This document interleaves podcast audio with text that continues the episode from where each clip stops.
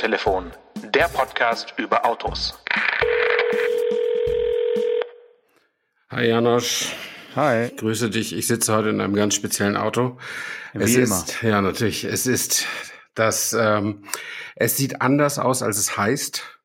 Ähm, es ist das schnellste von allen und der Mensch, der normalerweise darin sitzt, ist heute sowohl sauer als auch froh.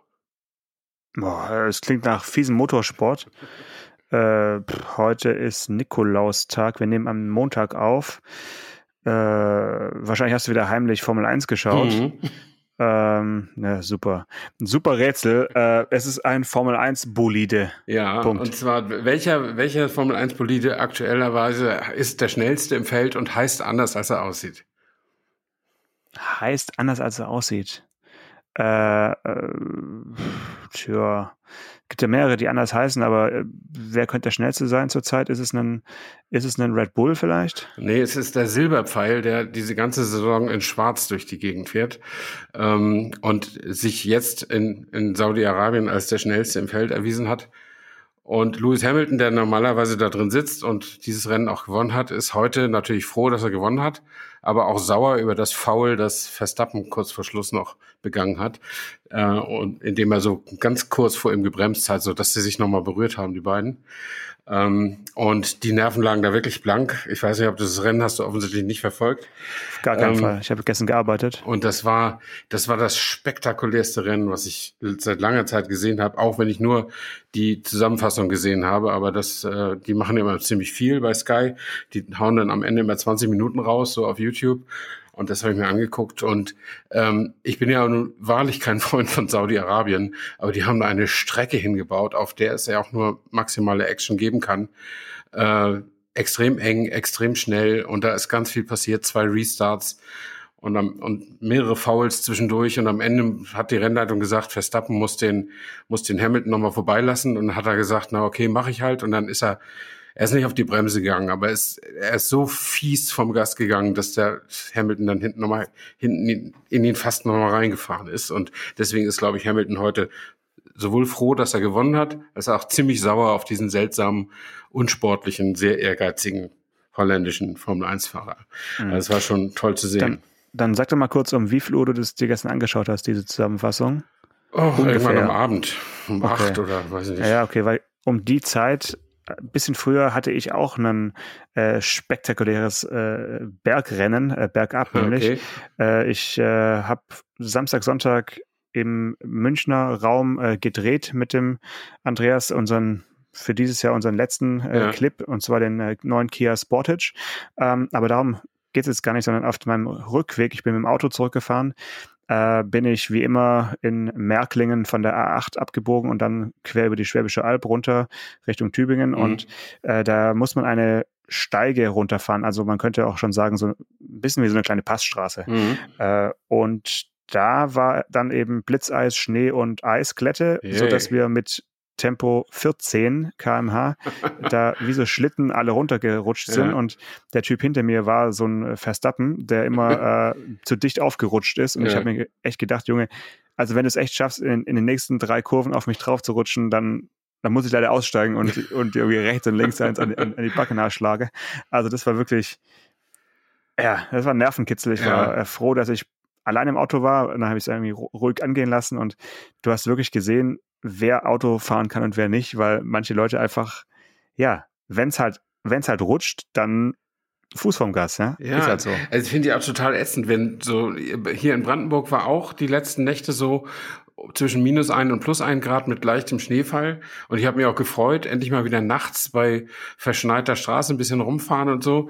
Ähm, aber ja, mich macht das gerne. Und ähm, ich finde das auch total nervig, wenn bei solchen Verhältnissen jemand im Rückspiel so dicht dran ist, dass du nicht mal mehr das Markenlogo sehen kannst auf seiner Motorhaube. Äh, die meinen das dann echt ein bisschen zu gut. Also entweder wollen die dir damit signalisieren, dass du eine ängstliche Pfeife bist, ähm, oder aber sie, sie, sie wollen ganz dringend genau in deiner Spur fahren, um ganz, ganz sicher nach Hause zu kommen. Das habe ich noch nicht so ganz ermittelt, was, was der Grund für dieses Verhalten ist. Aber sobald natürlich irgendwas in deinen Weg kommt und du bremsen musst, dann ist der Unfall natürlich da. Ne? Ich habe halt passend zur äh, aktuellen Cabrio-Saison äh, gerade einen, einen, Testwagen mit einer sehr, sehr, sehr, sehr großen Niere. Äh, ja. Da also einen ähm, Vierer, äh, Vierer Cabriolet von, von BMW mhm. und bin eben mit diesem Ding darunter ja. gefahren. Ich meine, das ist ja, äh, wir wissen es, Hinterradantrieb mhm. und äh, das ist schon ein Auto, wo man bei Schnee und Eis jetzt nicht unbedingt sagt, yo, ich bin äh, bestens gerüstet, aber ich muss sagen, ich bin da super runtergekommen. Also zu keiner Zeit hatte ich irgendwie das Gefühl, dass es jetzt irgendwie quer geht oder mhm. so. Äh, und hatte aber umso mehr Respekt vor dem äh, Typ hinter mir, weil im Kofferraum war halt mein ganzes Kamera-Equipment und alles drin und ich dachte mir, bitte nicht, ey, nach so einem äh, zweitägigen Dreh, äh, schönen Feierabend und dann kommt dann irgend so ein, so ein super Spacken, der da hinten da reinrauscht. Also das hätte ich echt nicht gebraucht. Ja, ja. Aber ähm, ich muss sagen, ich war, als das Auto gezeigt wurde, also das äh, Vierer Cabrio oder der Vierer überhaupt, war ich schon auch etwas mhm. schockiert von der, von der Front oder von, vom Bug. Ja. Ähm, bin aber natürlich jetzt durch den anderen BMW, der in den letzten Tagen gezeigt wurde, äh, schon fast milde gestimmt, weil ich mir denke, ja, so schlimm ist es beim Vierer jetzt auch nicht. Also es geht einfach noch viel krasser. Ja. Was sagst du zu diesem äh, Ungetüm, das äh, BMW in in Miami auf der Art Basel gezeigt hat, auf der bekannten Automesse Art Basel in Miami. ja, nun, nun, gibt es ja nicht mehr wirklich Automessen, was sollen sie machen? Ne? Also, ähm, aber ja, der, äh, wie heißt der BMW XM äh, ein Wahnsinnsteil. Also kann ich jedem wirklich nur mal äh, äh, raten, jedem mal raten, das mal zu googeln. Ähm, Hat jeder schon gesehen, außer es, dir, Stefan. Es ist, äh, ich habe es ja auch gesehen inzwischen, aber es ist ein unglaublich selbstbewusstes Design äh, und keins, äh, wo man sagt, ja, das gefällt bestimmt jetzt jedem. Ähm, also schon sehr, sehr mutig. Ne? Also man kann es gar nicht beschreiben. Es ist eine monströse beleuchtete Niere. Ich weiß nicht, ob die diese Rahmenbeleuchtung des Grilldesigns äh, bis in die Serie sich dann durchzieht. Aber es sieht, ich weiß auch gar nicht, ob es wirklich beleuchtet ist oder ob es einfach nur so ganz helles Material ist, aber es sieht aus, als wäre es so ein LED-Streifen.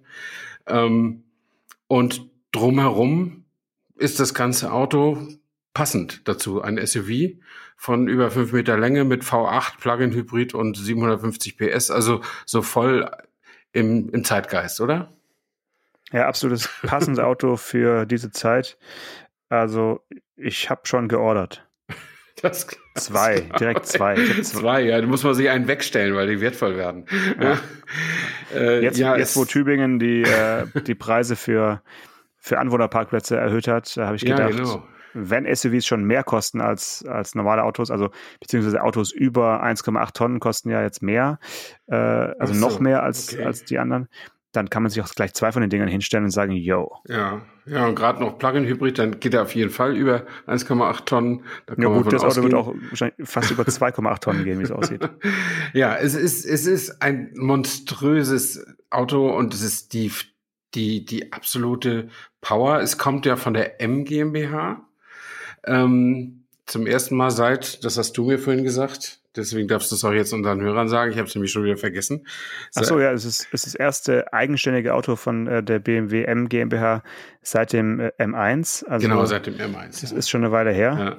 Und ja, allein schon über diese Tatsache kann man ja stundenlang philosophieren, dass man sich überlegt, dass das M jetzt für so ein Auto stehen soll, äh, ist ja, da fehlen einem fast die Worte. Ne? Es ist wirklich wie im falschen Film, äh, kommt man sich da vor. Du meinst, weil es, weil es eben ein SUV ist und kein, kein Coupé oder, oder wenigstens ja, eine also Limousine sie, oder haben so. Ja, ja, Sie haben ja gezeigt mit X6M und mhm. X5M und so Sachen, dass sie auch solche Autos mit einem leistungsstarken Motor ausstatten können. Aber äh, wenn du jetzt die Chance hast, ein Auto zu entwickeln, also was nur als M auf den Markt kommen wird, mhm. und das soll bei diesem Auto ja so sein, ja, ja.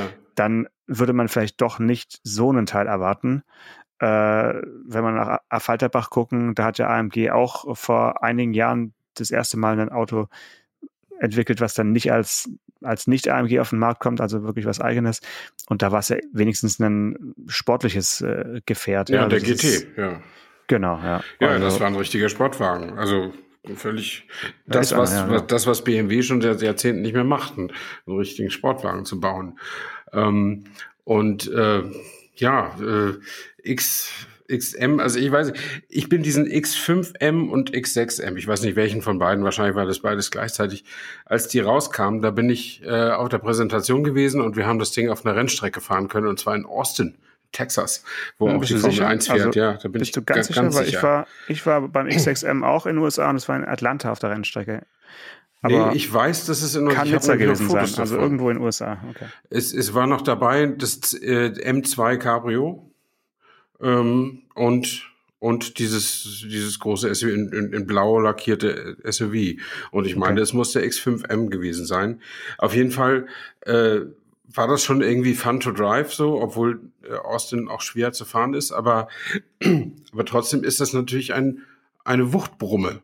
Also so ein Auto durch eine Spitzkehre, die du mit hoher Geschwindigkeit angefahren hast, hart auf die Bremse rum und wieder raus beschleunigen, das macht sich natürlich leichter, in, wenn du einen Sportwagen hast, wo du nur 50 Zentimeter über dem Boden sitzt oder 30 oder so und nicht gefühlt einen Meter.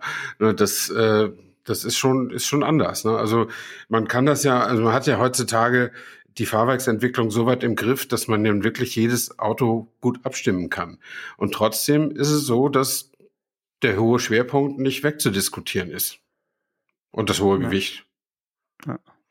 Und es wird auch bei, bei dem Auto nicht wegzudiskutieren mhm. sein. Ja. Und äh, auch mit allen Tricks von Wankstabilisierung mhm. und so weiter. Ne? Also genau. egal. Aber sollen sie eine SUV bauen, ist ja, ist ja okay, kann jeder machen, wie er möchte. Ich finde ja trotzdem, das Design ist, äh, auch wenn wir hier ein Podcast sind und über Design nur, nur reden können und uns sich jeder vorstellen muss, aber es ist schon, ja, ich habe tatsächlich am Anfang gedacht, sie haben sich gedacht, wenn Tesla einen Cybertruck zeigen kann, dann können wir halt auch sowas ähnliches bauen. Und neben dem Cybertruck sieht er schon fast wieder harmlos aus, weil er natürlich nicht ganz so krass ist, aber es geht schon irgendwie in die Richtung. Also es ist mhm. wirklich sehr äh, ja, menschenfeindlich irgendwie, wie es aussieht. Es ist nicht, nicht so sympathisch irgendwie. Und äh, ja, liegt auch an diesen kleinen Mini- äh, die da, mhm. die da oben sind, die so ein bisschen, ja, schon wirklich auch schon böse da gucken, wie in so einem Horrorfilm. Also es ist insgesamt schon kein Auto, wo man sagt, wow, ist aber wunderschön. Ne? Es mhm. ist, äh, überzeugt dann doch eher durch seine durch seine abschreckende Wirkung. Ja, also es hat, es hat so viele Ecken und Kanten und Sicken und Winkel und Falze und alles Mögliche, ne? Und ich bin mal mit dem, kennst du den Paolo Tuminelli, diesen Designprofessor aus Köln? Ähm, nee, kenne ich nicht. Nicht mal vom Namen? Also nee, Tominelli kenne ich nur als äh, Pizzabäcker. Tominelli. nee, nee. Also der ist zwar richtiger Italiener, aber ja. äh, ist, der lebt schon ewig in Deutschland äh, und so. Und der ist an der, ich weiß jetzt nicht, diese Hochschule hat so einen seltsamen Namen. Jedenfalls ist er da so ein, so ein Fachmann für Gestaltung. Hat auch schon Bücher geschrieben über Design, hat großes Fable, ist muss so, so um 50 rum sein, ein bisschen jünger als ich ist der. Und mit dem bin ich mal über eine IAA ge gelaufen und wir haben uns so die Autos angesehen und er hat mir so die, die Designsachen erklärt und was er mhm. davon hält. Und eine Sache ist mir von der Geschichte hängen geblieben. Da war, hatte Lexus gerade angefangen, sein jetzt aktuelles Design mit ja. Concept Cars zu promoten. Ja. Das, ja. was man eben auch mit in den SUVs vor allen Dingen gut sehen kann. Ja. Und das ist ja auch so mit ganz vielen Kantig Formen, und Falzen schnittig. und so weiter. Ja. Und dann hat er gesagt, das sieht total beeindruckend aus auf den ersten Blick. Aber was eigentlich dahinter steht, sagt er, ist, schaut mal, was wir für eine Software und für tolle Computer haben, was wir damit machen können. Und so sieht mir dieser BMW XM auch aus. So nach dem Motto, guck mal, was wir alles hinkriegen. Ähm, und also diesen, diesen Punkt, den er mir da gesagt hat, das, das hat sich bei mir so richtig eingepflanzt. Also das geht mir nämlich nicht nur bei dem Lexus so und jetzt bei dem BMW. Das gibt immer mal wieder so ein Auto, wo ich denke, ach, da haben die Designer wieder was Neues zum Spielen gekriegt und dann haben sie mal alles ausgereizt, was das Gerät kann oder eben die Software kann. Und äh, da muss man natürlich bei diesem XM, so wie er jetzt dasteht, also ich bin ganz, ganz sicher, wenn der auf den Markt kommt, und in eine zwei und so erfolgreich ist, dass er in eine zweite Generation geht, dann wird er maximal reduziert und geglättet und der dann aktuelle Designchef wird sagen, auf jeden Fall ist weniger mehr. Hm. Ja, ja, ja. vor allen Dingen am Heck. Also da haben sie es wirklich übertrieben. Ich meine, äh, ja, das ist die, die doppelten Doppelauspuff. Äh, äh, Dreiecke da, also schon crazy. Ja, und ich verstehe es auch nicht, weil, weißt du, BMW hat BMW hat mit dieser Doppelniere, ne? Hm. Haben die einen, einen, ich würde sagen, der drei ikonischsten Kühlergrills schlechthin. Wenn nicht den ikonischsten, weil jedes Kleinkind kann einen BMW von einem, von jedem anderen Auto unterscheiden.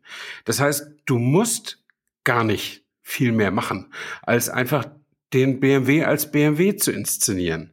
Du kannst dich einfach auf diesem auf diesem Podest, das du dir erarbeitet hast über die Jahrzehnte, ich will nicht sagen ausruhen, aber du kannst da ganz souverän von oben auf die anderen herabblicken, die immer wieder versuchen müssen, mit Tigernasen und mit allem, was sie sich so einfallen lassen, Frame Single Frame, mit ja. irgendwas Ja. zu punkten, dass sie auch mal sowas haben, was ewig und drei Tage wiedererkennbar ist. BMW hat das schon und baut jetzt so, die sind so laut, die Autos, ja.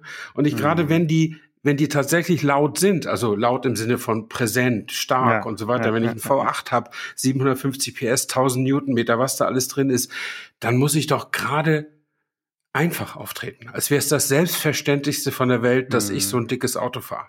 Und dieses Auto schreit mich geradezu an und sagt, hey, hier kommt aber einer, der hat's geschafft. Und das Mhm. finde ich uncool. Irgendwie. Mhm. Ja, es ist, dafür gibt's halt Lamborghini oder so, ne? Also das ist so, dann ist es noch mit, mit dem Charme der italienischen äh, Traditionsmarke irgendwie. Dann, wenn man es schon schreien möchte, dann bitte so. Aber ich denke auch, äh, also ich würde dir zustimmen, diesem Auto mit diesen Dimensionen hätte halt auch so ein gewisses Understatement auch nicht geschadet, ja. Also ja, absolut. und ja. da ist jetzt halt beides drin. Okay, er wird in äh, Spartanburg äh, gebaut werden, also und die USA gelten als der wichtigste Markt. ja, ja, Das ja. heißt, äh, okay, wir werden davon jetzt auch nicht so viel rumfahren sehen hier in Europa. Das ist äh, andere Welt, okay. Dennoch ist es ja kein Wunder, dass es in der Social Media einen, einen Shitstorm gegeben hat. Hat es, ja. sich die, ja, die Welt fragt sich, was, äh, was soll dieses Auto denn bitte zum jetzigen Zeitpunkt äh, für, ein, für ein Signal senden. Ja? Also wenn es jetzt voll elektrisch wäre oder als Konzept mit irgendwie Methanol irgendwas Mhm. äh, oder, oder Ra Raketenantrieb hätte oder irgendwas, aber mit einem normalen V8 und 80 Kilometern äh, Reichweite elektrisch mit einem Plug-in-Hybrid ist halt irgendwie so ein bisschen, ja, vielleicht ein bisschen zu wenig Konzept. Ja, aber ich sag dir, nach WLTP hat das irgendwie 2,3 Liter auf 100 Kilometer ja, wenn und. Ja, und genau. A plus oder wie das heißt, ja, dann Ja, ist da alles, ja, dann stimmt da die Richtung. Also ich finde ja grundsätzlich nicht schlecht, ein starkes, großes Auto zu bauen. Das, das kann man ruhig machen, aber man, ja, man muss natürlich, irgendwie muss man das ein bisschen brechen. Also man müsste irgendwie sagen, hey, das ist ein geiles Auto. Wir wissen, dass wir, dass wir Kunden haben, die so große und starke Autos haben wollen. Aber es muss dann, ja, es hätte irgendwie Eingang runterschalten können im optischen Auftritt. Das finde ich schon. Ne?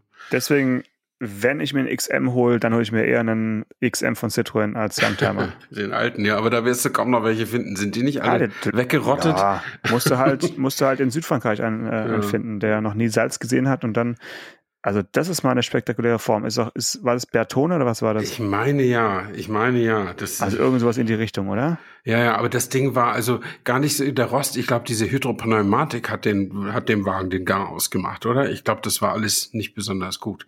In dem Du meinst jetzt, was die, die ja, Dauerhaltbarkeit ja, angeht? genau. Also die, also der CX, der lief, glaube ich, ganz gut.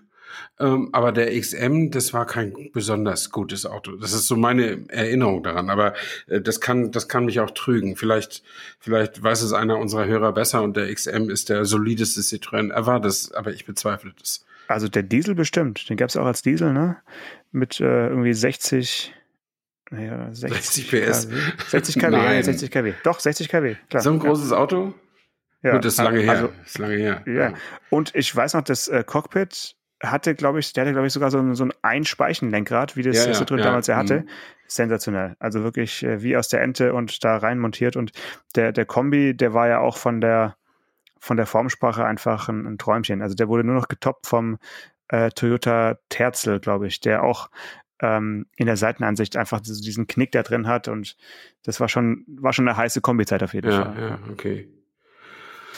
Cool. Ähm, aber vielleicht, ich habe es dir vorhin schon im Vorgespräch gesagt, dass es meine Vermutung ist, dass jetzt BMW einfach ein Auto XM nennen darf, ohne dass Citroën sofort sagt, also jetzt heute Stellantis sagt Mhm. hier, äh, Markenrechte geht gar nicht und überhaupt nicht. Ich glaube, dass die einfach noch so einen Gutschein im Keller liegen hatten äh, in, in München, weil sie damals den Ball flach gehalten haben, als Citroën den C1 rausgebracht hat und sie nicht gesagt haben, hey, So heißt schon unser Kabinenroller. Stimmt, ja. Den, den C1, da kann ich mich auch noch gut dran erinnern. Äh, wer sich da nicht mehr so gut dran erinnern kann, das war ein Motorroller mit Gehäuse. Also mit quasi Karosserie. Äh, keine Türen, aber so zwei, zwei Dachsäulen von vorne nach hinten.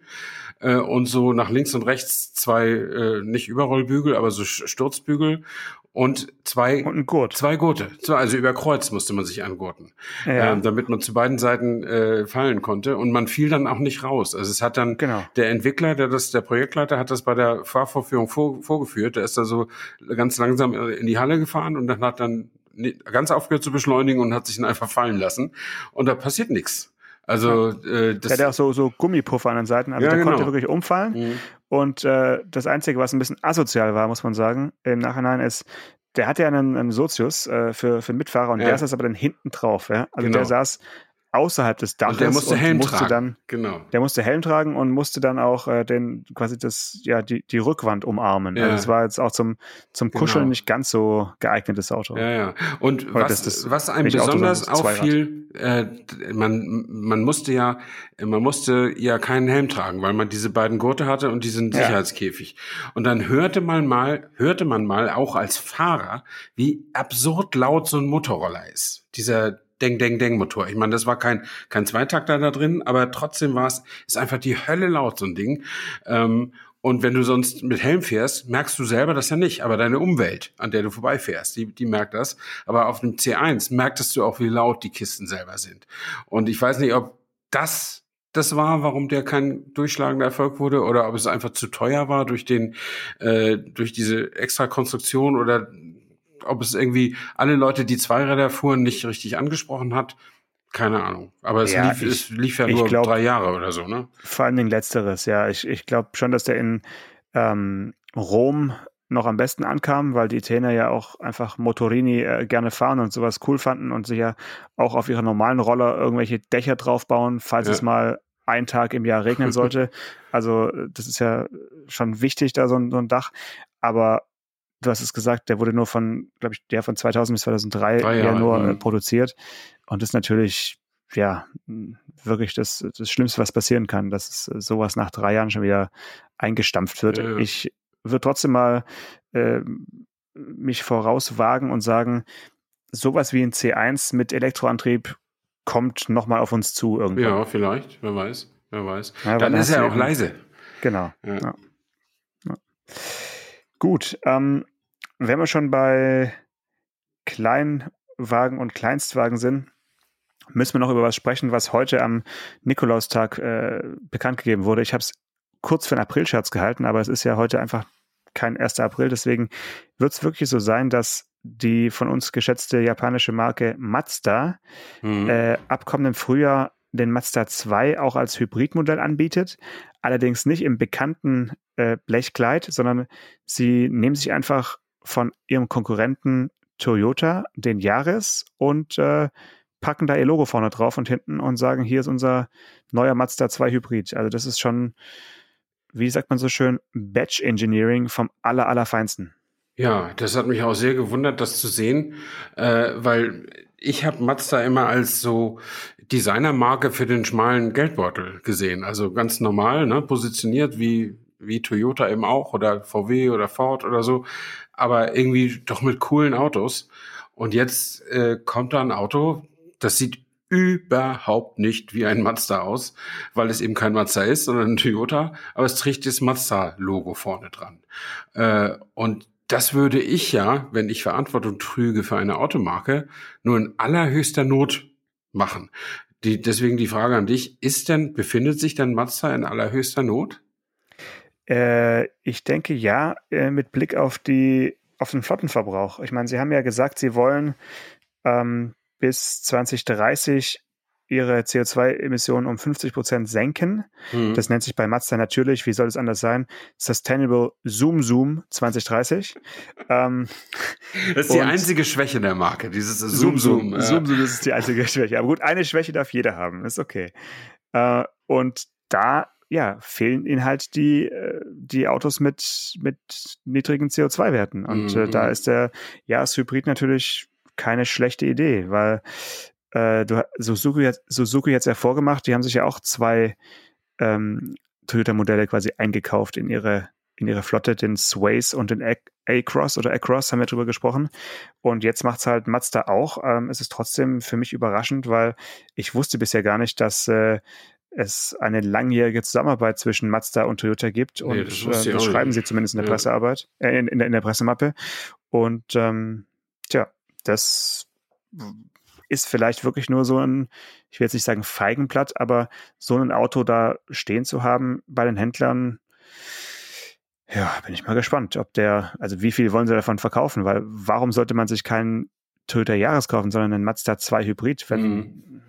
was ist da der, der überzeugende, der überzeugende Punkt, weil ja. Naja, das ist letztlich so, das ist halt, wenn du Mazda Stammkunde bist und suchst einen Kleinwagen mit niedrigem Verbrauch, dann gehst ja. du ja als erstes mal zum Mazda-Händler. Ja. Ähm, aber äh, trotzdem, also da, da wird sich zeigen, ob eben der normale, der, der durchschnittliche Kunde für solche Autos, ob der jetzt auch so ein so ein, so, ein, so ein empfindliches Gefühl hat für Designübereinstimmung oder nicht. Also ich würde diesen Mazda, diesen Mazda nicht kaufen, äh, weil das wäre für mich einfach kein Mazda. Aber vielen Leuten bedeutet diese Designgeschichte ja auch gar nicht so viel, wie wir immer vielleicht denken.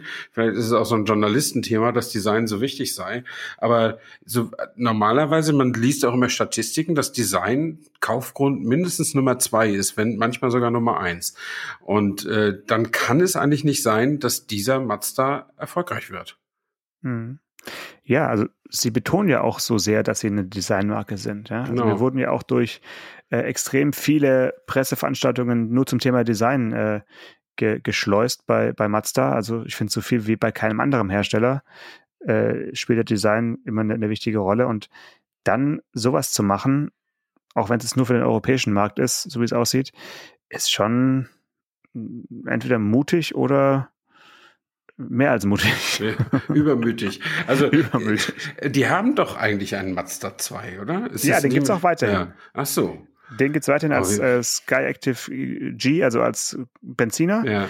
Und ähm, der ist auch, ja, der, der ist weiter im, im, weiter im Angebot mhm. und äh, soll dann parallel laufen. Und diese Autos sehen sich auch kein bisschen ähnlich. Ja, genau. Zwei Modelle. Ja. Hätten, hätten sie wenigstens anders nennen können. Mazda 1 oder sowas. Ja, seltsam. Und äh, du sagtest ja, die machen das, da, oder deine These ist, dass sie es das machen, weil sie alleine nicht auf die CO2-Werte kommen.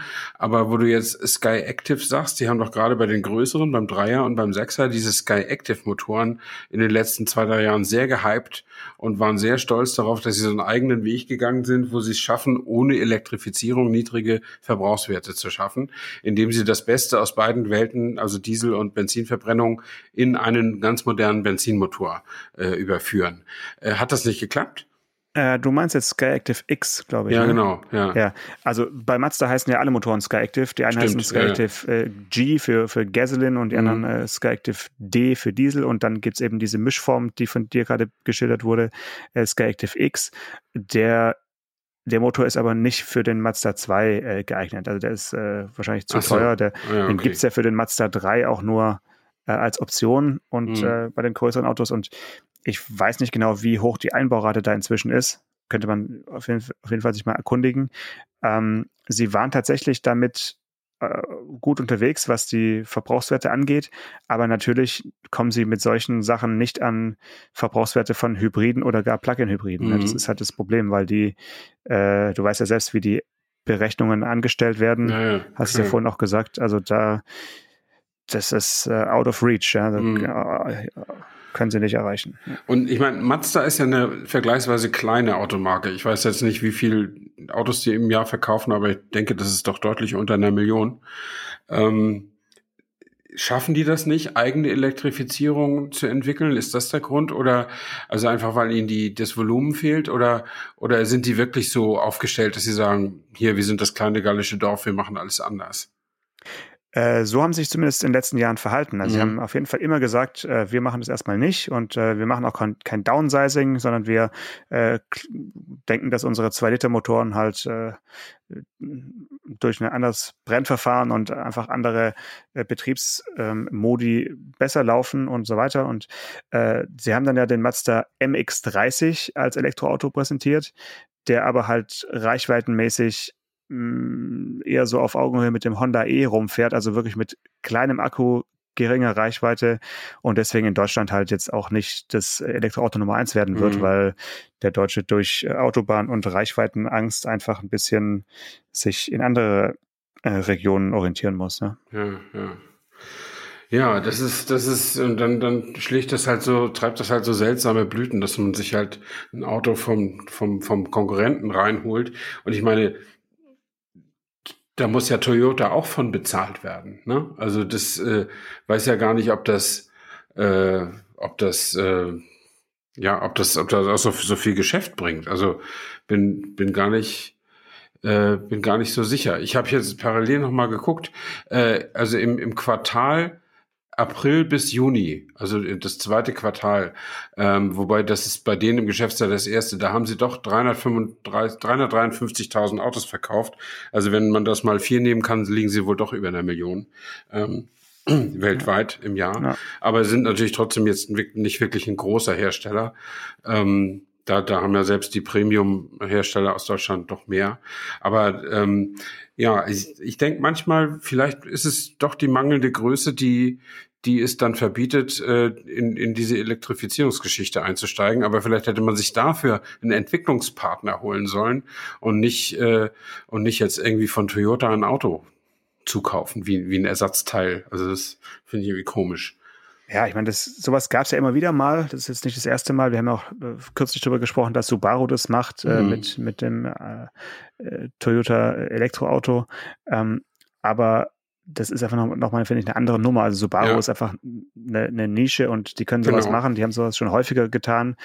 Aber dass es jetzt eben Mazda so in dem Stil, in, in dieser Klasse macht, wo man sich fragt, äh, warum eigentlich, das äh, ja, müssen wir mal am Ball ja. bleiben. Ich finde es höchst spannend äh, und bin gespannt auf jeden Fall, wann ich den ersten Mazda 2 Hybrid dann in, in echt mal sehe. Den siehst ob, du nie, weil du, weil du immer denkst, wenn der vorbeifährt, denkst du immer, das ist ein Toyota. Nee, nee, ich schaue dann schon ganz genau hin. Okay. Alles klar. Ich kann dir noch ein, von einem kleinen, äh, kleine Anekdote erzählen. Ich bin mal wieder geblitzt worden. Äh, sag mal, äh, was machst du eigentlich? Ja, ich bin, du, ich bin, bin ganz du normal autofreien gefahren. Monat machen, oder? Nee, äh, das hat mich auch total geärgert, weil ich habe doch, wie nun wirklich alle wissen, diesen Disziplinierungschip da von meiner Versicherung drin und ja. fahre natürlich eigentlich nicht mehr zu schnell, jedenfalls nicht nicht mit voller Absicht und habe den Tempomat auf 106 gestellt, weil ich da ich war auf einer dreispurigen Autobahn am Berliner Ring und ich dachte, es ist 100. Ähm, mir war einfach so und äh, unterhielt mich mit meiner Frau und es regnete und plötzlich macht es buff, äh, roter Blitz und äh, dann hinterher äh, kam ein Schild 80 Straßenschäden. Und äh, Straßenschäden waren weit und breit nicht in Sicht. Ähm, das war dann mal wieder so, da brauchten sie mal wieder Geld, habe ich das Gefühl, ja. Ähm, und äh, ja, jetzt bin ich 26 drüber, also laut Tacho, wahrscheinlich waren es dann 23 drüber oder so. Und aber nun haben wir ja den neuen Bußgeldbescheid, der nun doch ja. gerade in Kraft getreten ist. Das kostet mich jetzt 100 Euro und ein Punkt, ja. Also kein Fahrverbot, aber doch äh, eine empfindliche Strafe. Ja, 100 Euro tun schon weh, muss man, muss man sagen. Kommt ja nicht gleich, aber bald. Mm, ja, wird mich auf jeden Fall sehr ärgern. Ja, und weil, es so ohne Not war. Also wenn ich wenigstens gesagt ja. hätte, komm, gib Gas, ich muss den, Flug, den Flieger erreichen, ja. dann ja. hätte es sich ja gelohnt. Aber einfach so, ja. Und ich meine, ich war auch nicht der Einzige, der da geblitzt worden ist, weil dafür, wenn du, da fahren die Leute immer noch schneller als du, weil es ist eine Riesenbreite, also der Berliner Ring, wo gerade keine Baustelle ist, ist wirklich gut, gutes Geläuf, ne? Das kann man nicht anders sagen. Aber ähm, also das hat mich jetzt, hat mich jetzt schon irgendwie geärgert und äh, das ist ja so Stereotyp, dass immer die, die geblitzt werden, sagen, ja, da war gar kein Grund und die wollten nur Geld einnehmen und äh, und die anderen sagen immer, ja, red du nur. Aber das ich habe wirklich, also ich habe echt drauf geachtet, wo sind jetzt hier die Straßenschäden. Ja? Da war auch mal eine Baustelle, ja, aber vielleicht ist noch mal irgendwo ein Flicken, aber von Straßenschäden, also die ein Tempolimit rechtfertigen, habe ich da nichts bemerkt. Ja? Hm. Naja, so ist es halt. Ich habe noch, ich habe noch was Schönes für dich und zwar, ähm, wir haben schon über SUVs gesprochen haben. Bei den Kompakt-SUVs weißt du doch bestimmt, wie bei Nissan das äh, bekannteste Kompakt-SUV heißt, oder? Oder Juke, oder? Nee, eins, eins größer. Eins, äh, X-Trail. Ja, nee, Qashqai. Qashqai. Qashqai, genau. Ja. Und davon, die, äh, der Cousin bei Renault heißt ja Kajar. Genau. Und der Nachfolger heißt nicht mehr Kacha, oh. sondern der heißt ein bisschen so wie unsere Destination unserer ähm, Land Rover Experience. Der wird nämlich heißen Austral. Nein. Geil, ne?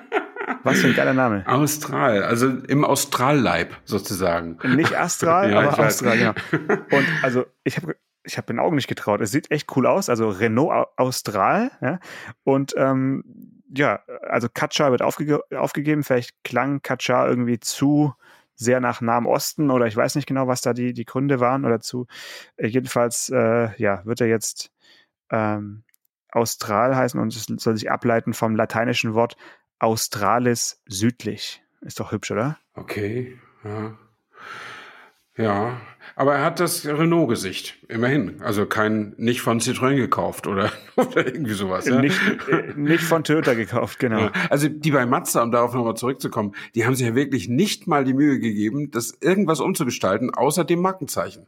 Ja. Also das hat und man ja das sonst, Lenkrad. Lenkrad ja, ist anders und ja. genau, ja, das war's. Also das, das finde ich schon, schon schräg. Und dieser Renault sieht halt aus, wie, wie die Renaults heute so aussehen. Und äh, insofern passt er gut rein und äh, macht schon einen ganz guten Eindruck. Und der Name Austral, ich meine, man muss ihn wahrscheinlich französisch aussprechen, ne? Austral, oder nicht? Austral. Ja, noch, noch wissen wir nicht, wie er aussieht, äh, weil er ich glaube, sie haben heute nur bekannt gegeben, dass Nee, ich, so ich sehe hier wird. schon Bilder, deswegen kann ich ja sagen, dass der aussieht, wie ein ja. Renault eben aussieht.